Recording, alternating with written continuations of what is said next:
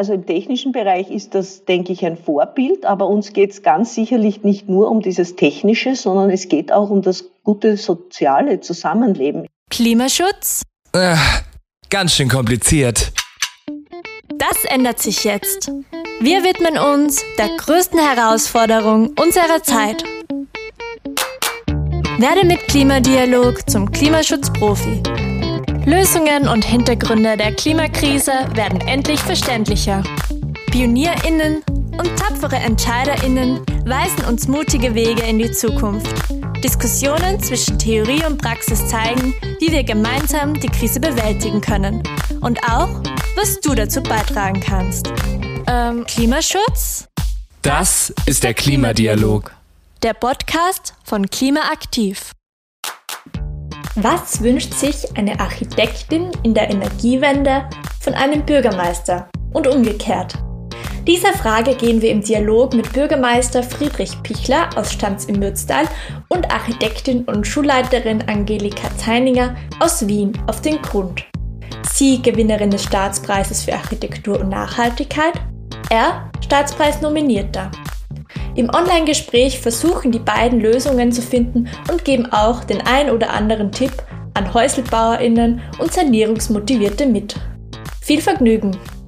So, Herzlich willkommen zu einer Folge von der Klimadialog. Heute geht es ums Bauen und da habe ich zwei besondere Gäste eingeladen, nämlich die Staatspreisgewinnerin Angelika Zeininger und auch Schulleiterin Hallo, Frau Zeilinger. Hallo. Und den Staatspreis-Nominierten mit seiner Gemeinde in Stanz, den Bürgermeister Fritz Pichler. Hallo, Herr Pichler. Ja, guten Morgen. Wir starten unseren Podcast immer mit einer kleinen Kurzfragerunde. Wichtig ist, so kurz wie möglich, so prägnant wie möglich zu ähm, antworten, so wie es halt auch bei einem Fragebogen ist. Also starten wir mit unserem Klimaaktiv-Fragebogen. Der Klimaaktiv Fragebogen. Bauen oder sanieren? Sanieren. Weiterbauen im Bestand, sanieren und ergänzen. Und reparieren. Euer Gebäude beim Staatspreis oder euer Projekt in drei Worten.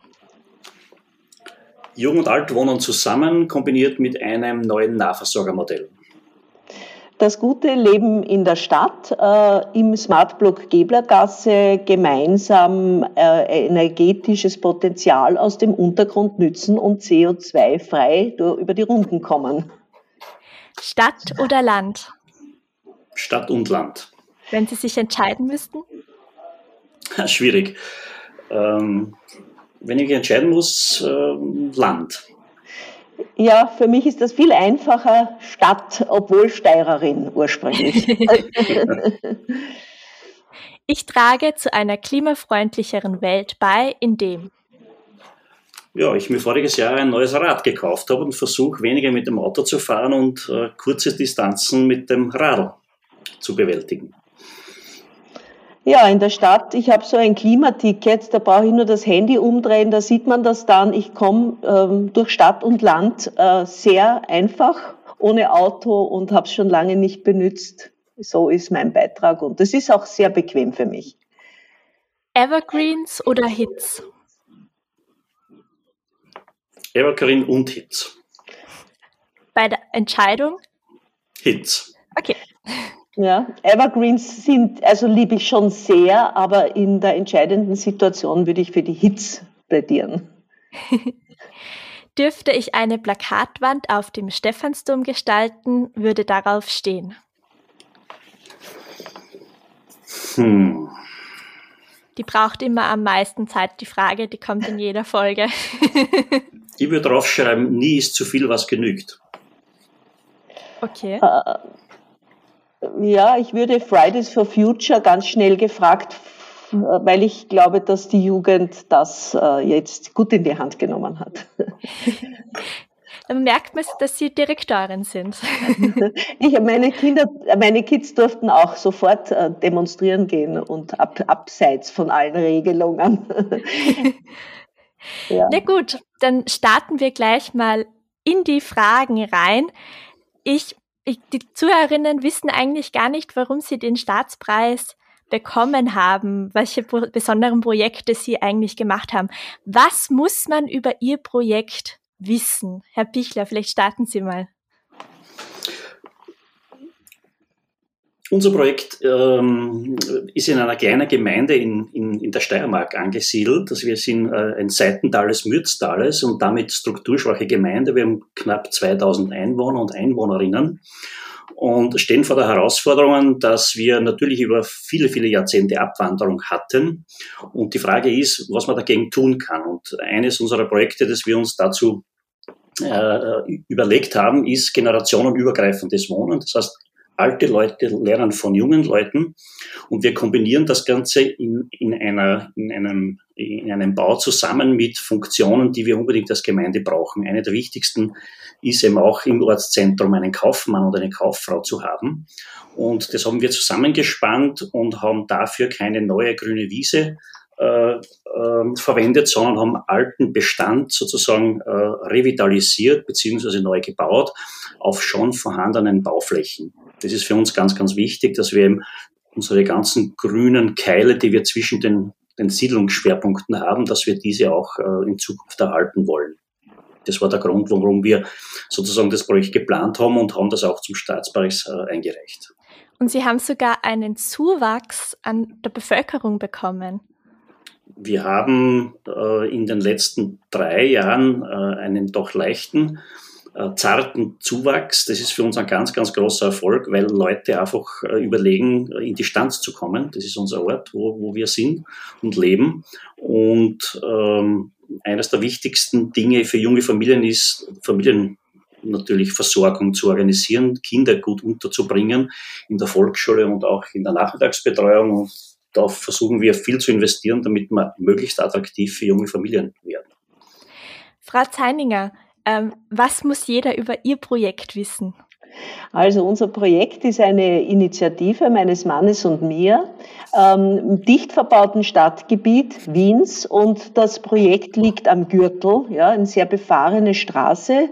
Äh, es nennt sich Smart Block Geblergasse und es ist eine Sanierung eines Bestandsobjektes aus dem Jahre 1867, dicht verbaute Stadt und das Ergebnis ist ein saniertes Gebäude, wo junge Menschen wohnen und auch gemischte. Es gibt auch drei alte Mieter, die dort wohnen. Und entscheidend ist, dass wir heizen und temperieren, das heißt im Sommer etwas Kühle hineinbringen, CO2-frei mit dem energetischen Potenzial, das in der Erde unter dem Grundstück gespeichert ist. Und das betrifft jetzt nicht nur ein Objekt, sondern auch das Nachbarprojekt, also das Nachbargebäude ist hier mit versorgt und die Ausbaufähigkeit wäre für also den ganzen Block, das wären 18 Liegenschaften. Und mit diesem Modell hoffen wir, dass wir die Bestandsstadt wieder klimafit bekommen und dass es möglich ist, in dieser Richtung etwas zu machen, das nicht nur im Neubau, da ist das ja schon sehr stark etabliert, aber dass es auch in der Bestandsstadt möglich ist, vom CO2 wegzukommen und sich energetisch zu versorgen. Und Sie bieten ja da auch, und Sie bieten ja da auch eine Art Vorbild, ähm, wie die Energiewende in der Stadt gelingen kann.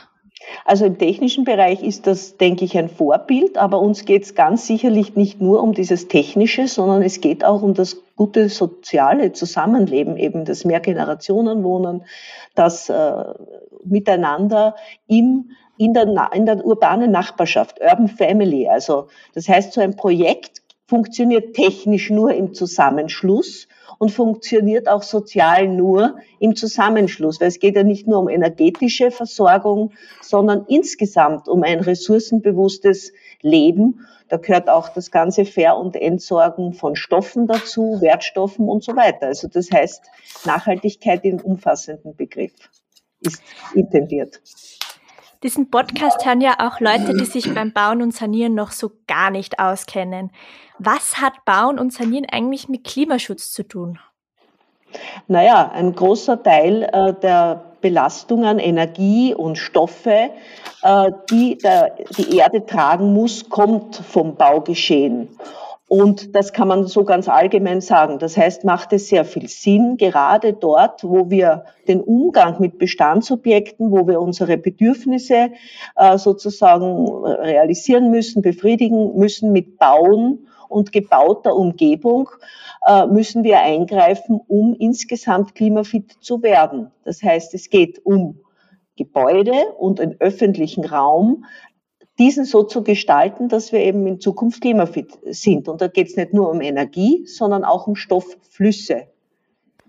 Es geht natürlich um sehr viele technische Dinge bei dieser Baugeschichte. Äh, die muss man sicherlich ganz, ganz gut lösen und auch mit den Leuten lösen. Nur was wir am, Land einfach feststellen ist, äh, wir werden alle diese technischen Dinge möglicherweise irgendwann in den Griff bekommen und zu guten Lösungen kommen. Was wir aber feststellen ist, dass ähm, das alles vergebens ist, wenn man sozusagen diese soziale Innovation äh, nicht auf die Reihe bringt, dass auch die Leute dort mittun. Und das ist uns in der Stanz ein ganz ein großes Anliegen, dass wir uns überlegen, was sind dann eigentlich die Anreize, um Leute zu klimagerechten Handeln anzuleiten und zu, davon zu überzeugen, äh, dort mitzutun. Es hilft ein wunderbares Staatspreisprojekt nichts äh, bei uns in der Gemeinde, wenn, wenn die Leute sagen, das interessiert uns nicht. Das heißt, das versuchen wir zu investieren in, in Methoden, dass man die Leute sozusagen hinter dem Ofen hervorbekommen, äh, sich auch hier sozial äh, in, in die richtige Richtung zu engagieren. Aber warum sollte man denn eigentlich klimafreundlich bauen? Na, wir, haben, wir haben das Problem in, in unserer Gemeinde, äh, dass wir nicht alle Ressourcen in unendlicher ähm, äh, Menge zur Verfügung haben. Wir haben äh, ein Bodenproblem, wir haben viele unserer Flächen sind äh, rote Zone, das heißt, dort kann man sowieso nicht bauen, weil es Bauverbot ist, aufgrund von Hochwassergefahren, Rutschungen und solche Dinge. Das heißt, wir haben ja nur ein ganz, ganz beschränktes Angebot an Ressourcen zur Verfügung und wir müssen mit diesen Ressourcen, in dem Fall Boden, glaube ich, schlau umgehen. Und darum ist es wichtig zu sagen, wir machen dort eine Entwicklung, wo wir sowieso schon Boden verbraucht haben. Und äh, alles andere, was, was wertvollen sozusagen ähm, Grünlandboden äh, betrifft, müssen wir maximal schonen. Das beginnt äh, bei, der, bei der Rückhaltefähigkeit von, von, von Wässern über die Feuchtigkeit, über viele Dinge, die uns auch im Leben direkt beeinflussen. Und deswegen ist es, glaube ich, wichtig, äh, da schlau vorzugehen und zu sagen, welche Ressourcen wollen wir nutzen und welche haben wir im Minimum und wo müssen wir schlaue Lösungen äh, auf die Welt bringen. Also Sie merken auch, entstand schon, die Klimakrise ist angekommen. Ja, also ich bin Forstwirt von der Ausbildung her. Das heißt, wenn man einen Blick hat für diese Dinge, wie sich äh, Pflanzen zum Beispiel verhalten, wenn, wenn Trockenstress eintritt, äh, dann sieht man das einfach viel früher wieder und sozusagen der, der Normalverbraucher. Ähm, und, und es ist auch Aufgabe, wenn man das erkennt, den Leuten das zu erzählen, diese Geschichte. Und, und äh, man ist, man liegt weit falsch, wenn man glaubt, das Klima äh, hat sich bei uns nicht geändert. Also allein in, in, meiner Zeit, ich bin jetzt 58 Jahre auf dieser Welt, ähm, hat sich ganz äh, viel getan rundum, was, was die, die, die, die Verhältnisse vor Ort sind, wenn man dafür ein Auge hat. Sie haben ja jetzt beide schon in der Schnellfragerunde angegeben, dass Sie für eher für Sanieren sind. Frau Zeininger, warum ist denn Sanieren sinnvoller? Naja, wenn man sich jetzt die Stadt, also ich spreche jetzt aus der Stadt heraus wiederum, anschaut, dann haben wir ja ähm, einen Riesenbestand und äh, wir leben hier in diesem Bestand und wir haben die Probleme, nämlich Überhitzung und auch die nicht in allem umfassend die Möglichkeit, den öffentlichen Raum so zu benutzen, wie wir ihn gerne benutzen wollen. Und in dem Sinn denke ich, der Umbau und die Reparatur der Stadt steht einfach bevor, damit unser Leben in der Stadt ein gutes ist. Die jungen Leute wollen nicht äh, von den Autos sozusagen verdrängt werden im öffentlichen Raum. Man will ihn wieder benutzen.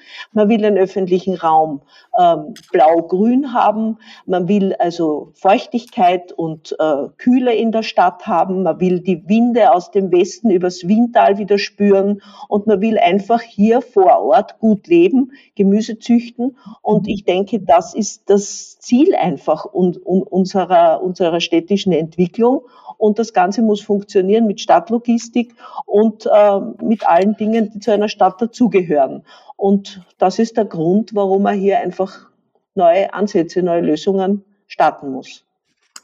Ich möchte nur ein Beispiel erzählen. Ähm, wir, wir, wir haben einen neuen Kaufmann äh, gebraucht und wir haben mit, mit allen großen Lebensmittellieferanten, die wir alle gut kennen, äh, um, um, um dieses Projekt verhandelt und äh, der Weisheit letzter Schluss war letztendlich, die haben alle verlangt, 600 Quadratmeter auf die grüne Wiese mit 30 Parkplätzen, nur dann ist jener Umsatz möglich, damit das Geschäft lebensfähig ist genau das Gegenteil wollten wir. Wir wollten keine eben grüne Wiese verbauen und haben äh, drei Jahre investiert, um ein Nahversorgermodell zu entwickeln, äh, das anders funktioniert. Wir können mit unserer Geschichte in der Stanz nicht besser sein wie all diese Lebensmittelhändler. Die sind absolute Profis, die wissen genau, wo sie an Stellschrauben drehen müssen, um, das, um dieses Vehikel zu optimieren.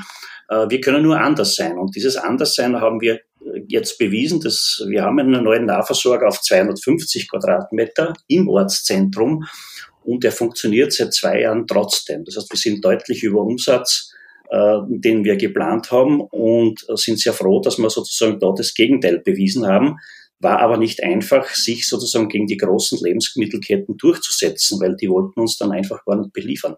Ja, wenn wir sozusagen ihre Standardlösung äh, äh, von der Stange nicht genommen hätten. Und das war ein Kampf, aber wir äh, sind jetzt auf einem guten Weg. Gibt es denn in Ihrem Umfeld eine Geschichte, wo Sie jemanden überzeugen konnten, klimafreundlich zu bauen und, und zu sanieren? Und wenn ja, wie konnte das gelingen? Wie haben Sie das gemacht?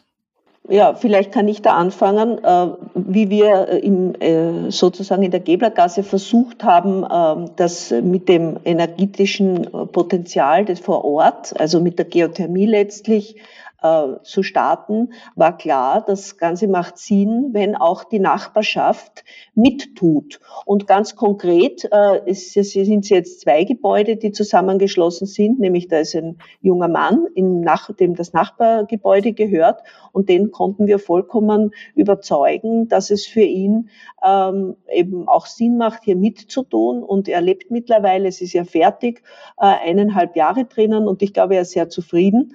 Und man muss dazu sagen, dass diese energetische Versorgung mit Geothermie und äh, äh, diesem, diesem Speichermöglichkeit, den der Untergrund hier bietet, äh, für den Sommer auch Kühle bereitzustellen vor allem und die Sonnenenergie in den, Keller, in den, in den Untergrund zu bringen, auch ein unheimlich gutes Raumklima schafft. Ja? Das heißt, äh, er ist einfach, glaube ich, überzeugt worden. Und ähm, auch überzeugt sind all die neuen zugezogenen Familien in einem äh, Gebiet am Gürtel, das vielleicht vorher gar nicht attraktiv war, jetzt zu sehen, da ist es einfach lebenswert. Die U-Bahn mhm. ist da und im Garten gedeiht Gemüse und ich kann fußläufig mit den Kindern zum Kindergarten gehen, einkaufen und meine alltäglichen Bedürfnisse finden in der Umgebung statt. Der Markt ist da, ja, und so weiter. Glaube ich schon, dass wir geschafft haben, da äh, jemanden zu begeistern dafür auch. Also Sie haben eigentlich gar nicht durch den Klimaschutz die Menschen überzeugt, sondern einfach durch die gesteigerte Lebensqualität, die man dazu dann hat. Ja, also der Klimaschutz ist, äh, ist ja natürlich zentrales Ziel ja. und äh, da geht es um viele Dinge, nicht nur um Energie, sondern auch um den Umgang mit Ressourcen und dazu gehören auch die ähm, sozialen Ressourcen, die wir haben, einfach, dass wir eben gut leben. Herr Bichler, gibt es in Ihrem Umfeld vielleicht sogar mit BewohnerInnen Ihrer Gemeinde so eine Situation? Wir als Gemeinde versuchen ja in gewisser Weise auch beratend tätig zu sein, weil natürlich fast täglich äh, Leute zu mir kommen und, und, und, und Baupläne sozusagen auf den Tisch legen. Und ähm, man merkt einfach, dass ähm, dass es gar nicht so sehr daran liegt, äh, dass die Leute das nicht wollen. Es ist meistens irgendwie verständlich mach, ein verständlich machen von, von vielen Dingen und, und, und miteinander zu kommunizieren ist sehr, sehr wichtig, weil die Leute brauchen ein Grundstück, ähm, die haben Baukosten, die haben Vorschriften, es gibt Förderrichtlinien, also die gehen in einem Wust an, an, an, an Bürokratie unter, mit dem Ergebnis, dass die nur diese eingefleischte, eingefahrene äh, Schiene dann präsentieren. Und da, glaube ich, ist es geschickt, wenn man mit denen redet, äh, um zu sagen, schau her, äh, das ganze technische Zeugs, das werden wir irgendwie lösen, aber wichtig ist auch, wie, sie, die, wie die Frau Zeininger richtig sagt, es geht ja um die Lebensqualität äh, dieser jungen Familie und mhm. da gibt es verschiedene Wege zum Glück. Und so versuchen wir eben da ein bisschen lenkend tätig zu sein und den Leuten zu sagen, schaut her, es gibt vielleicht auch äh, noch eine andere Perspektive und eine andere Optik, um an das, an das Problem heranzugehen. Und das wird meistens sehr gut angenommen. Oft, wenn es ums Bauen und Sanieren geht, da kommt man zu dieser Thematik erst, wenn man zum Beispiel eine Familie gründen will. Und ich würde Sie jetzt bitten, jemanden zu überzeugen, der am Land ähm, gerne ein Eigenheim haben möchte. Ähm, wie geht diese Person vor, um klimafreundlich zu bauen? Vielleicht zuerst Sie, Herr Bichler, beim Land und dann Sie, Frau Zeininger, in der Stadt. Na, bei uns in der Stanz ist es ganz einfach. Bei uns gibt es de facto keine Baugründe für Eigenheime, mhm. also für Einfamilienhäuser.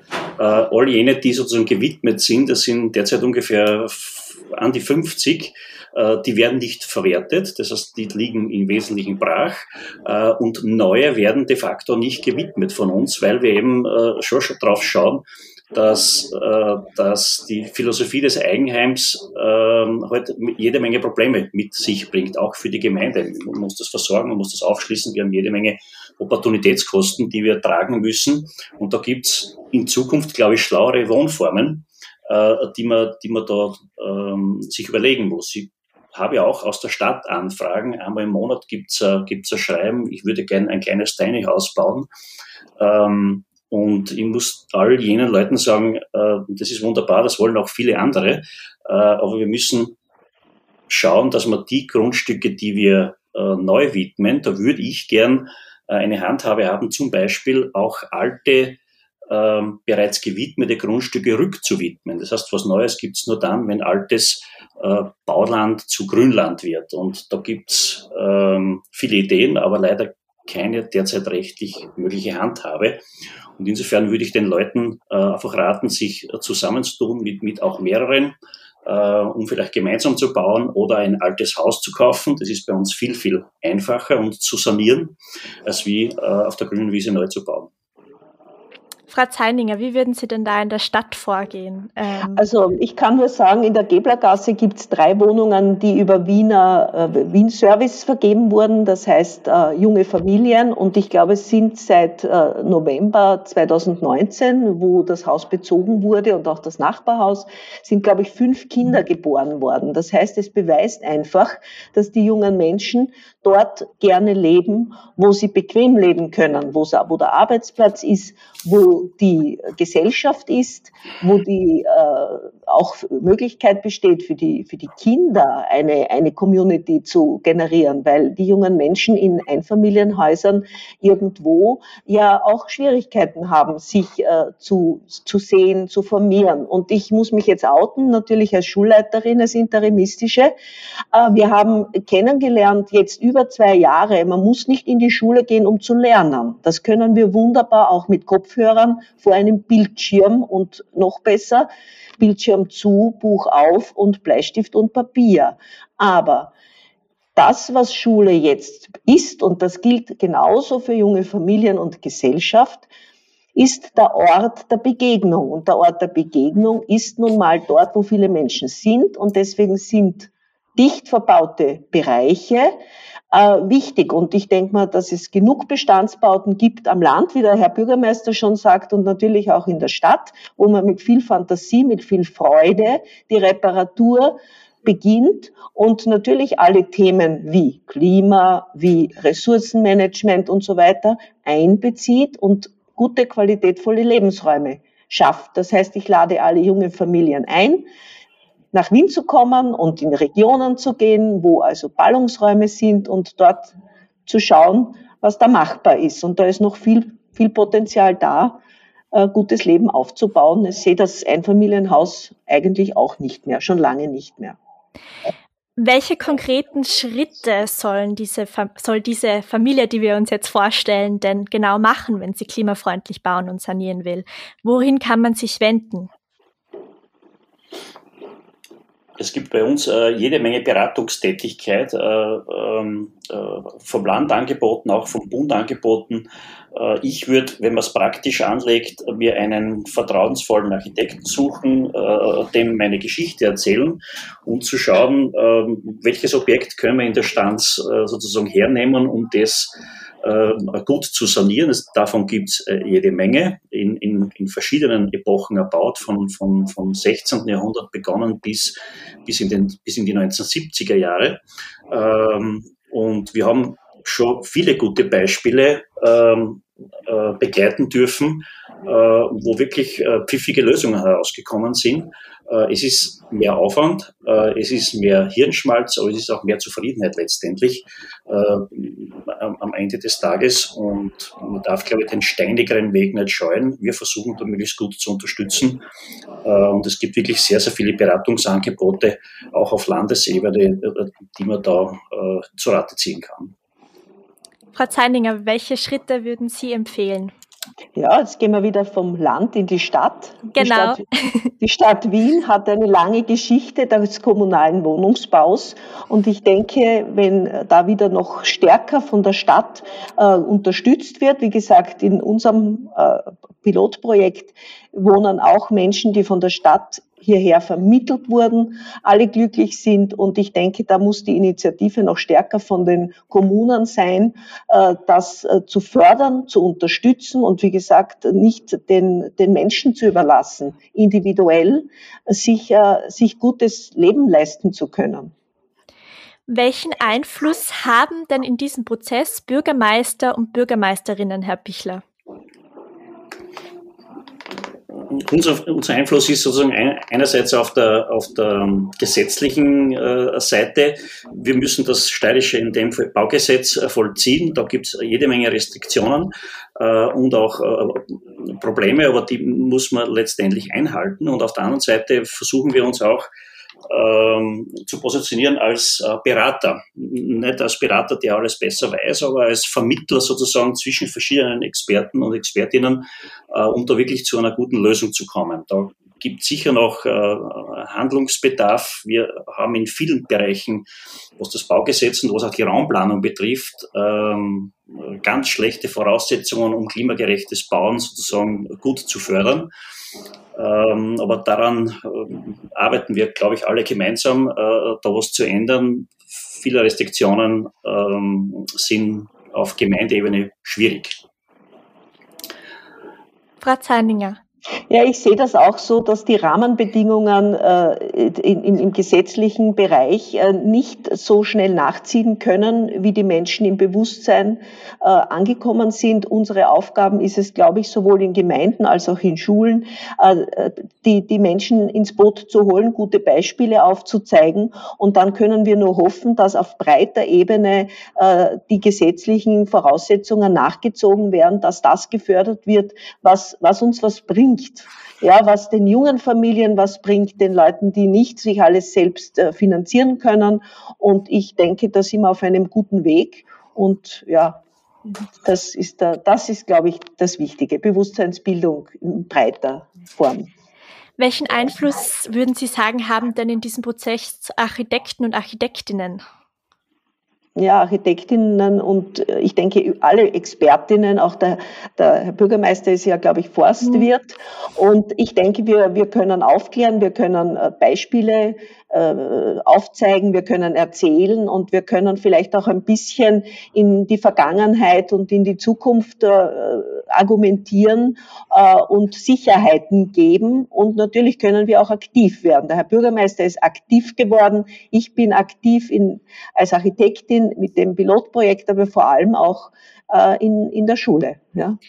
Was können Sie denn anderen BürgermeisterInnen, ArchitektInnen mitgeben, ähm, die das Ganze jetzt starten wollen, die wollen mehr Klimaschutz einbauen in ihre Arbeit. Welche Schritte können die setzen? Vielleicht starten wir mal mit Ihnen, Herr Pichler.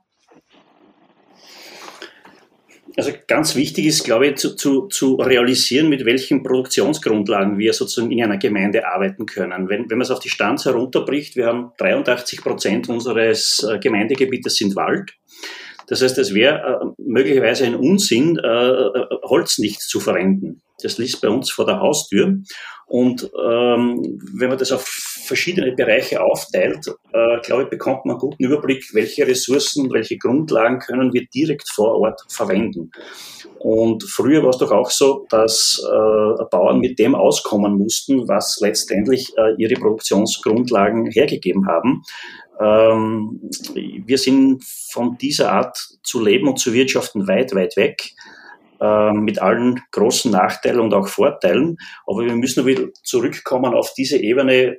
Wir müssen nicht alles bis zum letzten ausreizen und wir müssen das nutzen, was bei uns vor der Haustür steht. Und deswegen haben wir auch bei uns einen Holzbau realisiert, ähm, weil, äh, wie gesagt, ähm, Holz gibt's äh, ohne Ende bei uns. Und das Realisieren dieser Produktionsgrundlagen ist, glaube ich, äh, auch das, was unserem Architekten, den Herrn Nussmüller, äh, angetrieben hat, mit dem zur Rande zu kommen. Und das hat, glaube ich, ganz gut funktioniert. Und äh, ich kann nur empfehlen, sich mit diesen Dingen auseinanderzusetzen, war auch für mich sehr, sehr lehrreich. Was waren denn Ihre ersten Schritte als Bürgermeister? Also in diesen klimafreundlichen Prozess reinzukommen, was zu etablieren, was hat Ihnen da geholfen? Naja, also das Erste, was, was ich gemacht habe, nachdem wir sozusagen schräg einsteigen in die Kommunalpolitik, war, äh, wir haben die Leute gefragt, was, was sie wollen. Ja, es geht ja um die Leute und nicht um alles mögliche andere.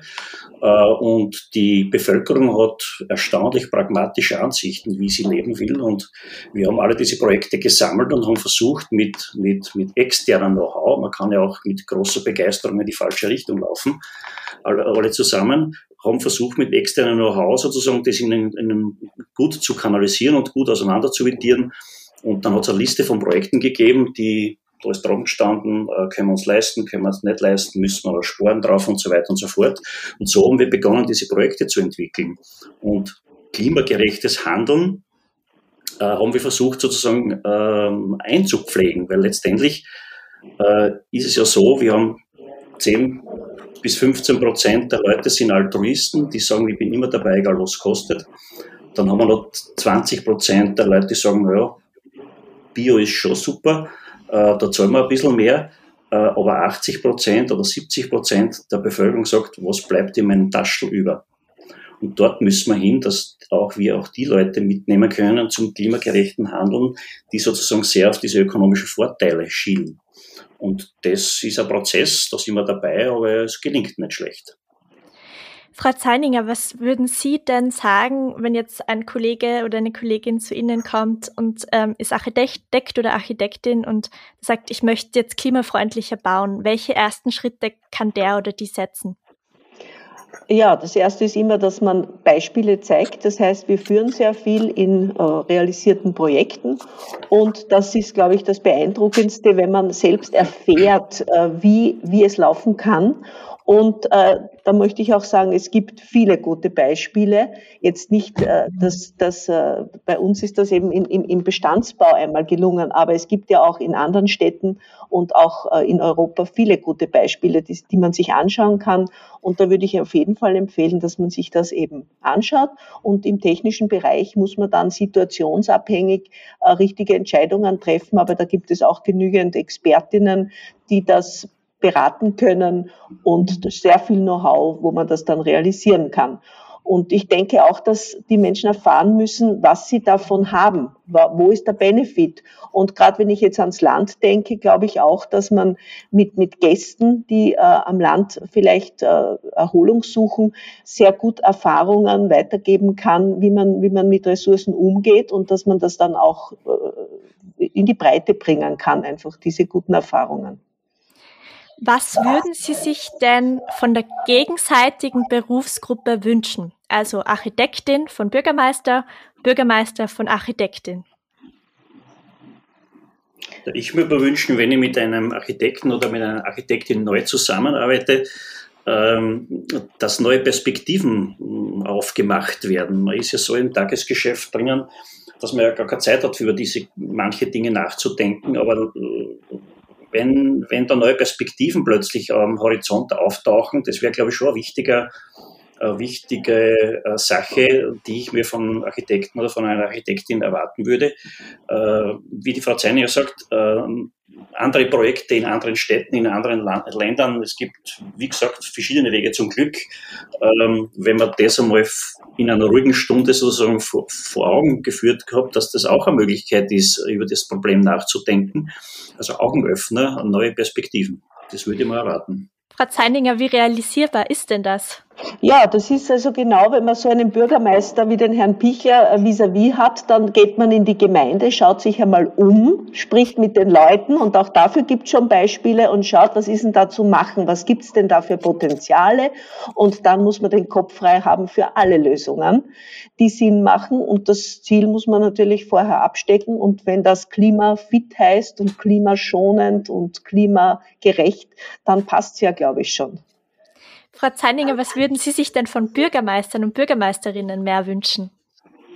Ähm, einfach diese Offenheit, vielleicht auch, dass man äh, das ablegen kann, was überall drückt, nämlich dass äh, Rahmenbedingungen äh, einzuhalten sind, die man nicht so leicht beiseite schieben kann. Und da, denke ich, gehört noch mehr Impuls, äh, auch für die Bürgermeister, dass man da freier agieren kann. Also die Rahmenbedingungen engen uns ein und sind nur in kleinsten Schritten äh, sind Spielräume möglich. Das sehe ich ja auch in Wien in den Bezirken. Ja, in Bezirken passiert sehr viel, aber, aber in, in einer städtischen Gesamtsicht äh, noch zu wenig. Und da glaube ich, sind wir, sind uns die Hände gefesselt, teilweise durch Vorgänge, durch administrative Vorgänge, durch gesetzliche Regeln. Und da gehört einfach Freiheit und mehr, mehr, mehr Spielraum geschaffen. Herr Pichler, stimmen Sie dem zu?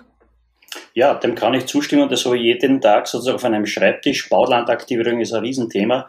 Wie gesagt, wir haben 50 oder 55 Bauplätze, die nicht aktiv sind. Das ist äh, für das gesamte andere Angebot und für junge Leute eine Katastrophe. Wir können aufgrund der politischen Rahmenbedingungen und aufgrund der Vorgaben im Raumordnungsgesetz in der Steiermark äh, diese Flächen ab einer gewissen Größe nicht aktivieren. Äh, das alles gilt in der Zeit nur für Flächen über 3000 Quadratmeter. Wer hat in der Gemeinde Stanz einen Bauplatz, der 3000 Quadratmeter hat? Das geht völlig an der Realität vorbei. Und da vermisse ich schon ein bisschen den Mut der Politik zu sagen, warum machen wir denn das nicht ab 500 Quadratmeter? Mhm. Das, das sind wir ja auch schon beim Thema. Warum wird denn in ganz Österreich noch nicht klimafreundlich gebaut und saniert? Ja, da möchte ich vielleicht noch was Zweites äh, äh, erwähnen, das noch nicht vorgekommen ist. Es geht ganz stark darum, nicht nur, dass sich Bürgermeisterinnen mit äh, Expertinnen, sondern insgesamt die Vernetzung der Fachdisziplinen ist noch nicht ausreichend gegeben. Auch der Ebenen der Verwaltung ist noch nicht ausreichend gegeben in Bezug auf ein Gesamtziel. Ja, wie ist die Gemeinde eingebettet in der Region, im Land und wo sind die Ziele klar vorgegeben? Da, da orte ich einfach noch äh, zu sehr ähm, äh, Parallelaktionen, die passieren. Das gehört noch stärker vernetzt, meiner Meinung nach. Wie würden Sie denn das lösen? Naja, man fängt ja schon zu, miteinander zu sprechen an, aber auch das beginnt schon in, in der Ausbildung, wo man also interdisziplinäre Curricula eigentlich sehr wenig sieht und da müsste man noch stärker dazu kommen, auch im Bereich von von äh, Ausbildungsformen ähm, äh, müsste stärker vernetzt werden und da müsste man mehr miteinander sprechen und dann einfach konzentriert auf gute Lösungen losgehen und dann nicht so sehr die behäbigen Strukturen ähm, Raum geben. Was waren denn so persönliche Hürden die erste Zeit als Bürgermeister bei Ihnen, Herr Pichler, in diesem Bereich Bauen und Sanieren? Hürden gibt es jede Menge. Ähm, die Frage ist, wie man damit umgeht. Und mhm. da haben wir schon die Erfahrung gemacht, dass wir, wir haben einen gemeinnützigen Wohnbauträger gehabt für die für die Umsetzung unseres Projektes. Und wir haben auch natürlich eng zusammengearbeitet mit den Abteilungen des Landes Steiermark und das hat äh, eigentlich aus meiner Sicht, äh, jetzt ist alles umgesetzt, sehr gut funktioniert. Das heißt, äh, man muss, glaube ich, äh, ein Gesprächsklima versuchen zu etablieren, wo alle auf der gleichen Ebene miteinander reden können. Äh, jeder hat so seine Interessen und das ist, glaube ich, zumindest bei unserem Projekt äh, ganz, ganz gut äh, gelungen, sonst wäre das auch in der kurzen Zeit nicht möglich gewesen, äh, das umzusetzen. Das beginnt äh, bei der Förderung und, und hört letztendlich beim gemeinnützigen Wohnbauträger auf, der da auch sich sehr weit aus dem Fenster gelehnt hat. Und das hat aus meiner Sicht ganz gut funktioniert. Also it's all about communication im Wesentlichen. Hm. Was sind denn Ihre größten Learnings, Frau Zeininger, in diesem Prozess und, und auch bei dem Projekt der Geblergasse? Was können Sie der anderen mitgeben? Naja, das äh, Geblergassenprojekt ist in einem Altbaubereich. Das heißt, es gibt in diesem Block 18 Liegenschafts Liegenschaften. Jetzt sind wir noch im Altbaubereich, da gibt es ja überwiegend noch Mietwohnungen. Da gibt es, äh, da geht es sozusagen ganz stark um Parzelle und Eigentumsverhältnisse. Das heißt, wenn, wenn Bestandsobjekte äh, in privaten, kleinteiligen Besitz sind, ist das äh, Entwickeln von klimagerechten und ressourcenschonenden äh, Reparaturen viel schwieriger wie dort, wo, äh, wo also Miete und wo also von vornherein jemand ist, der, der das lenken kann. Und deswegen denke ich gerade, die Stadt Wien hat hier sehr viel Potenzial, sehr viele Möglichkeiten, mit gutem Beispiel voranzugehen und aufzuzeigen, wie es gehen kann. Und dann können auch über Förderungen äh, individuell kleinenteiligere Besitzungen äh, mitziehen. Also die, die äh, eigentliche Problematik in diesem Klimabereich ähm, äh, ist, dass es, dass es sozusagen im Zusammenschluss, im, im Zusammenschluss der, der Benutzerinnen nur möglich ist. Und da muss man einfach einmal auch die Rahmenbedingungen stärker mit der Förderung in die Richtung unterstützen. Herr Bichler, Sie haben ja gesagt, Sie sind mit Ihrer Gemeinde auch E5-Gemeinde. Ist das so etwas, was Sie anderen Bürgermeistern und Bürgermeisterinnen mitgeben kann, können, ähm, sich da anzuschließen? Hat Ihnen das geholfen oder was können Sie anderen mitgeben? Also uns hat das schon sehr geholfen. Wenn man als Bürgerliste schräg einsteigt in die Kommunalpolitik, muss man einen Überblick gewinnen. Äh, E5 hat insofern geholfen, Überblick zu gewinnen, als dass wir eine fix vorgegebene Struktur benutzen konnten, um uns an dieses Energiethema sozusagen heranzutasten. Äh, und das war für uns sehr, sehr hilfreich und auch lehrreich, weil wir auch in diesem Prozess äh, im Austausch mit anderen E5-Gemeinden waren und man muss nicht sozusagen immer den gleichen Fehler machen.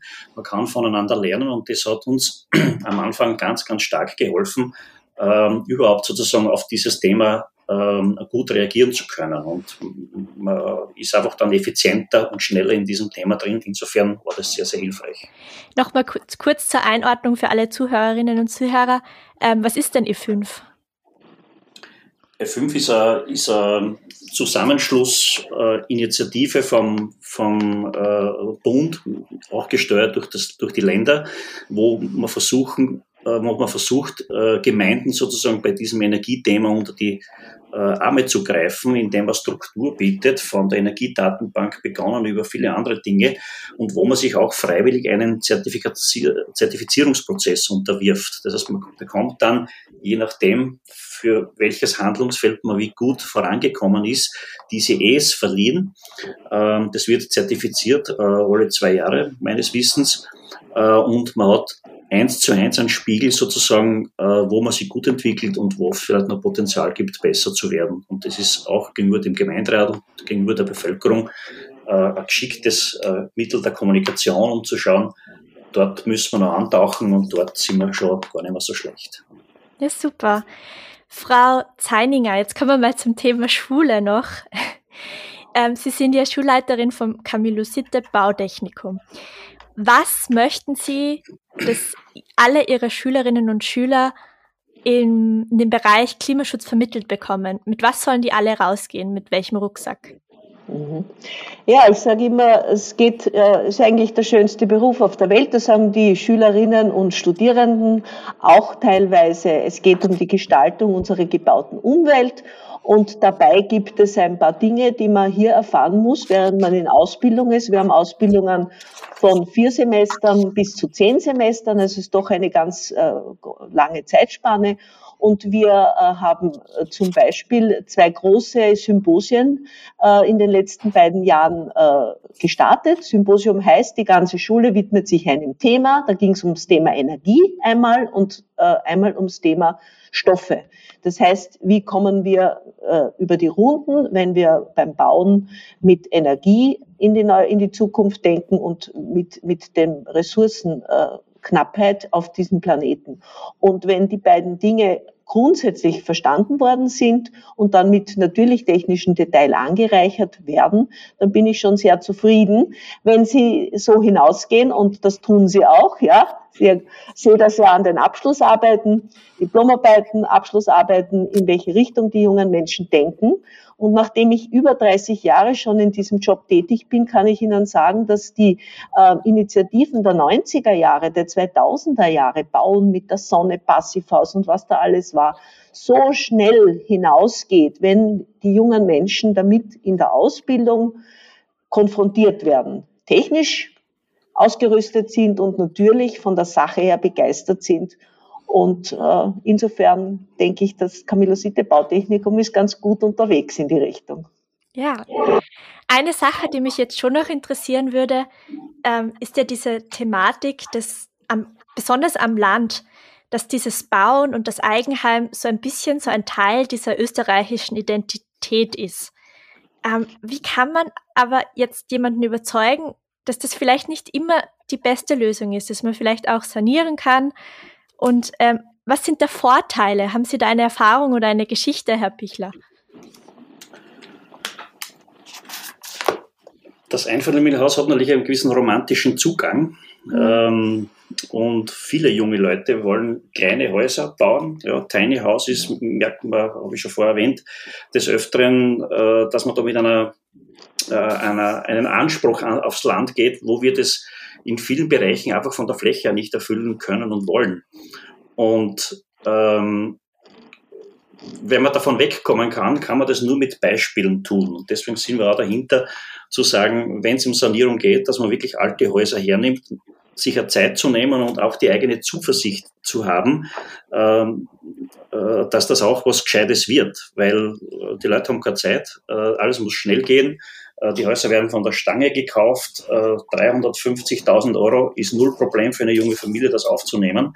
Äh, ich sehe täglich die Probleme, die dann möglicherweise auftreten, wenn das nicht mehr so toll funktioniert. Und da muss man auch den Leuten sagen, nehmt euch ein bisschen Zeit, nehmt euch die Zuversicht, äh, redet mit Leuten, die Überblick haben und vielleicht gibt es auch einen Plan B äh, zu einem Einfamilienhaus, das möglicherweise sogar weniger kostet und mehr Lebensqualität liefert. Und das geht nur über Beispiel und übers Reden. Reden ist das beste Lösungsmittel, das wir haben auf der Welt. Und insofern versuchen wir dort sozusagen ein bisschen einfach in die Richtung äh, zu arbeiten. Und wie Sie auch gesagt haben, wahrscheinlich auch die Vermittlung dieser Lebensqualität, die man dann mehr hat, oder? Naja, die Frage ist, was ist Lebensqualität? Da gibt es mhm. verschiedene Wege äh, und Ansichten.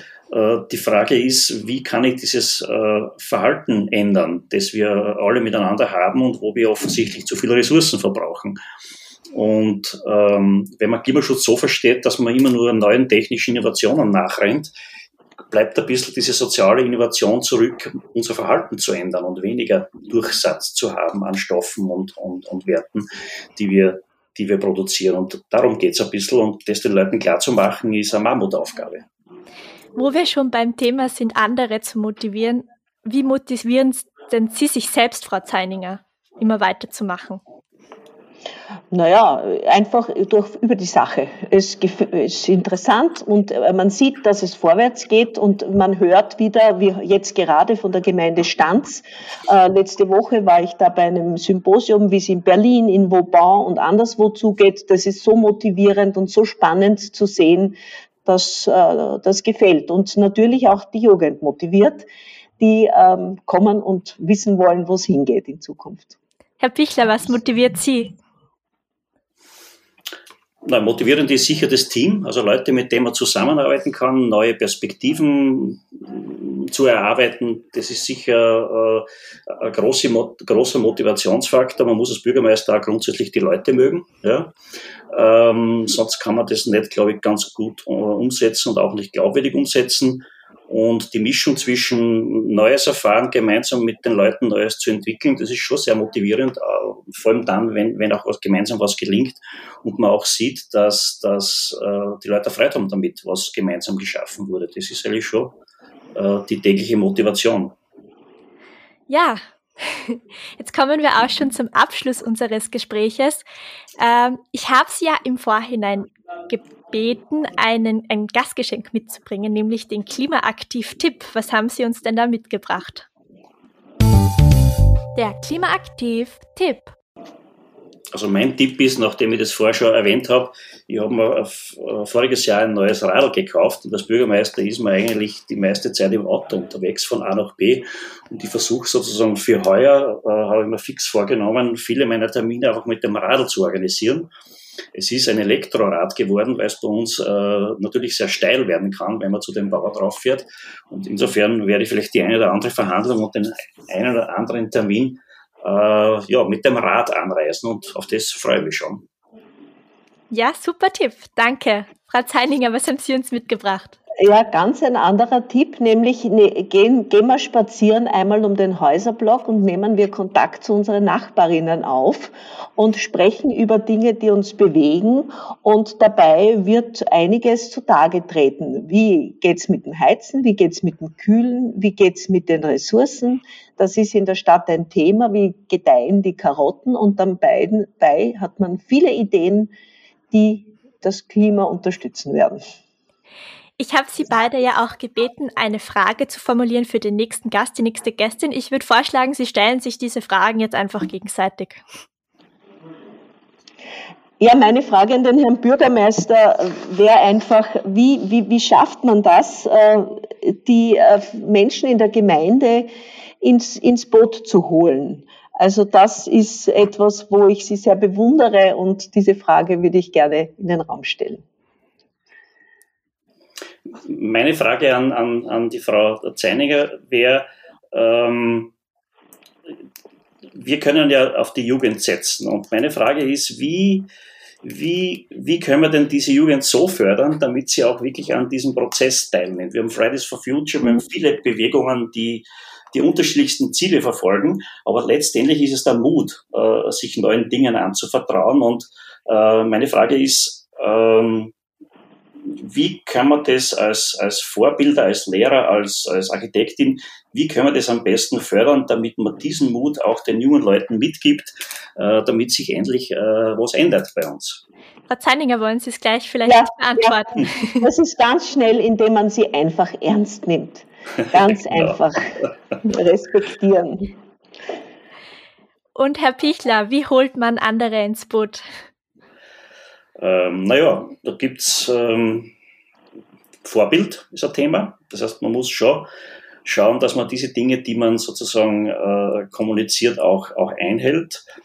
Äh, das ist ganz, ganz wichtig, weil die Leute haben tausend äh, tägliche Probleme äh, zu bewältigen und äh, viele können sich nicht jedem Problem mit der ganzen Tiefe widmen. Das heißt, es ist sehr oft der Stellvertreter Vertrauenssituation, wo die dann den Nachbarn mehr glauben im, im Sektor Energie als wie jedem Experten. Und die, diese Muster muss man, glaube ich, ganz gut erkennen. Das ist eine Sache. Die zweite Sache ist äh, paradoxe Intervention, Leute mit Dingen zu konfrontieren, die sie so noch nie gesehen haben.